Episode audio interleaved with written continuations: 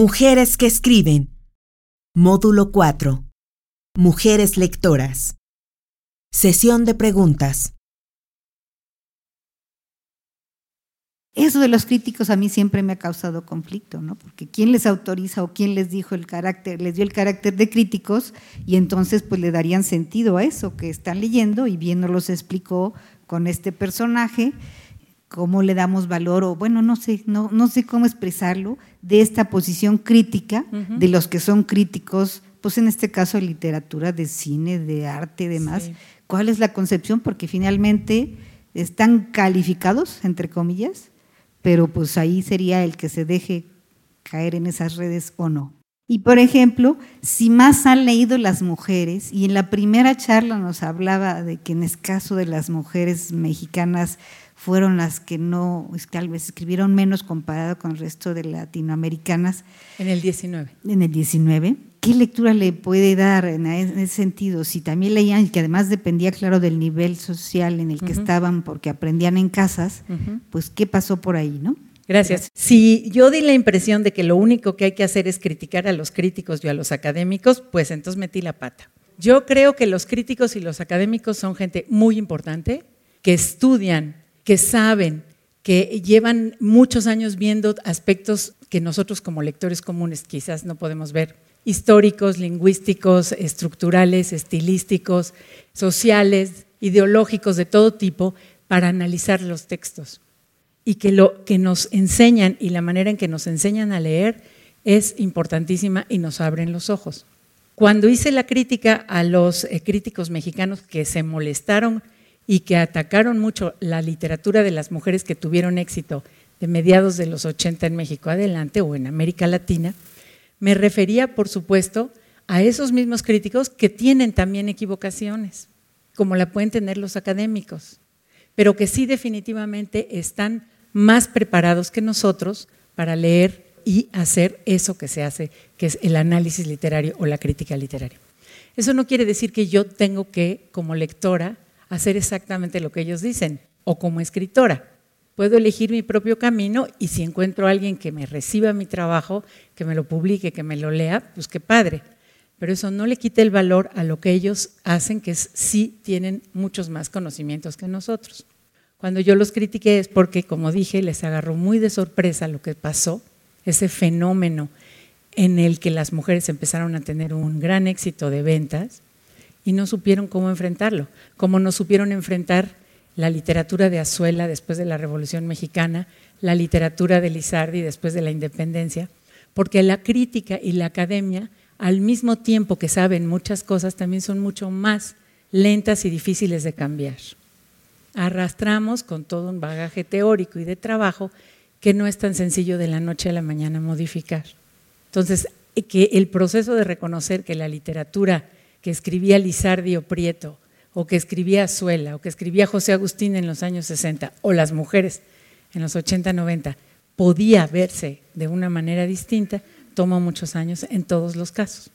Hoy Lizardi es parte del canon, Azuela es parte del canon, José Agustín es parte del canon y las mujeres lo van a hacer. Pero esto es lo que pasó en el primer momento cuando no supieron qué hacer. Por lo que se refiere a tu segunda pregunta del siglo XIX, yo estoy convencida que sí tiene que ver con dos cosas, que las mujeres hayan escrito menos o que las que escribieron sean bastante malas, porque sí hay algunas que escribieron, pero son muy elementales y muy llenas de moralina sus cosas, y sí tiene que ver con el tipo de cultura que tenemos aquí, una cultura católica, que fue muy represiva para las mujeres desde tiempos de la colonia, que no les permitió educarse, muchas, la mayoría ni siquiera sabían escribir ni leer. Les conté el caso aquí de Conchita Miramón en el siglo XIX escribir, como cualquier cosa cultural, como el arte, requiere de un cierto, lo dije hoy, conocimiento, código, actitud mental, no individual nada más, sino social. Y es evidente que no lo había en el siglo XIX mexicano y probablemente lo había un poco más en Argentina, en Perú, en otros lugares donde hubo más escritoras, a pesar de que tenían la misma cultura, pero no tuvieron el mismo tipo de colonización que nosotros. En Perú un poco más parecida, pero en Argentina no, en Chile no.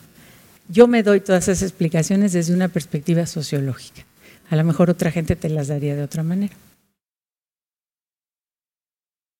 ¿Alguna vez se mencionó aquí contigo, y si tiene algo que ver, cómo se escogen las mujeres del premio Nobel? ¿Tiene algún sentido siquiera pensar en eso o es absolutamente irrelevante?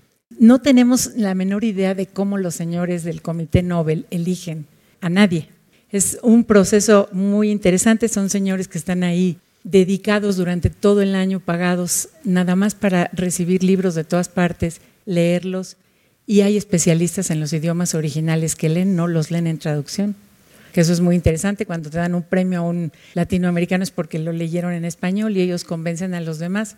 No creo que pase nada por el tema de hombre y mujer que eligen, aunque sí se ha vuelto más políticamente correcto también elegir mujeres, eso es cierto. Hay otras consideraciones que también se han vuelto políticamente correctas y que quienes han criticado la elección de Svetlana dicen que tiene que ver con qué agresión o qué pleito quiere tener Occidente en cierto momento con un país árabe o con Rusia en este momento, porque ella es opositora. Y de hecho el otro día que sacaron la lista de los cuatro premios Nobel rusos, los cuatro de casualidad opositores feroces a los gobiernos soviéticos, entonces a lo mejor hay algo de eso que tiene razón. Independientemente de eso, ya después como lectores podemos, a mí me encantan los textos de Svetlana, pero como les dije la vez pasada aquí, pues un crítico literario ruso se preguntó si eso es escribir. Y en cambio, aquel poeta eh, que eligieron que olvidé su nombre del Caribe, a mí no me decía nada y lo eligieron como un gran Nobel. O sea, la lectura finalmente, aunque sea el premio Nobel, pues puede no, no gustarte yo, pero sí creo que tienen más que ver otro tipo de cuestiones en esa decisión que la cuestión de género, creo. De tus libros que yo he podido leer, pues sí como que me voy de un extremo a otro porque escribes de una manera tan, tan legible y tan coherente que en unas partes me emocionas en la parte de la literatura, pero cuando hablas de la realidad en la que vivimos, también me hace sentirme tan, tan triste. Pero bueno, no con la tristeza de decir, híjole, qué, qué mal está el mundo, sino con la tristeza de decir, bueno, qué bueno que hay gente que se da cuenta de esas cosas y quiere cambiarlas. Yo quisiera saber, tú que nos dices que la vida no se debe de vivir en, en bloques, ¿cuál es la principal actitud mental que tú tienes para poder pues ir surfeando estas cosas? Gracias por tus elogios. La respuesta la dimos en la primera sesión con la doctora Beltrán cuando hablamos de la locura. Yo considero que soy una persona completamente esquizofrénica en la medida en que un día escribo País de Mentiras y otro día escribo La suerte de la consorte. Pero no podría escribir nada más País de Mentiras porque me tendría que cortar las venas. Entonces quiero estar en la realidad de lo que pasa en el país, pero en todas las realidades, en algunas que son menos terribles y en algunas que son las más terribles. Con el libro anterior, con Atrévete, por ejemplo, que yo hablé de la violencia en México, que es un tema que nos preocupa mucho, pues sí, realmente la he pasado muy mal este último año, yendo a hablar con madres de delincuentes, de presos, de, gente en situaciones muy difíciles. Entonces ahora hablar de escritoras es un bálsamo. Tengo que irlo capoteando así porque si no, no podría. Pero lo terrible es que no soy yo. Lo terrible es que esta es la realidad mexicana donde podemos estar tomando un curso sobre escritoras y afuera está pasando lo que está pasando. Pero si no aceptamos esta esquizofrenia, no podríamos vivir. No podríamos vivir realmente sabiendo lo que está pasando allá afuera. Entonces tenemos que buscar los bálsamos, en nuestro caso las escritoras, en otros casos el alcohol o la marihuana o el cine o las telenovelas, pero para poder vivir soportando lo que afortunadamente a nosotros no nos ha llegado o nos ha llegado poco, pero sabemos que está ahí. Te quiero preguntar, ¿cuál es tu crítica al feminismo? Tu principal crítica al feminismo.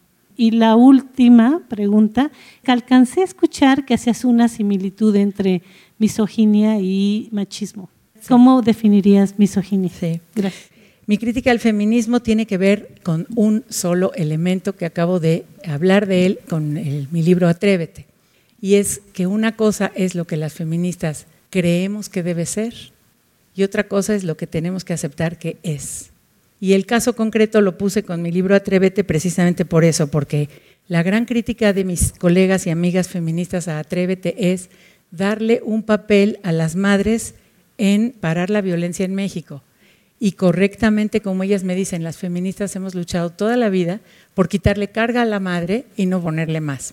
Entonces, por eso mi respuesta es, eso es lo que queremos que pase, pero eso no es lo que pasa. En México todavía el papel de la madre es uno que no es el que quisiéramos que fuera, pero es el que es, y por eso lo quisiera yo aprovechar para el tema de la violencia.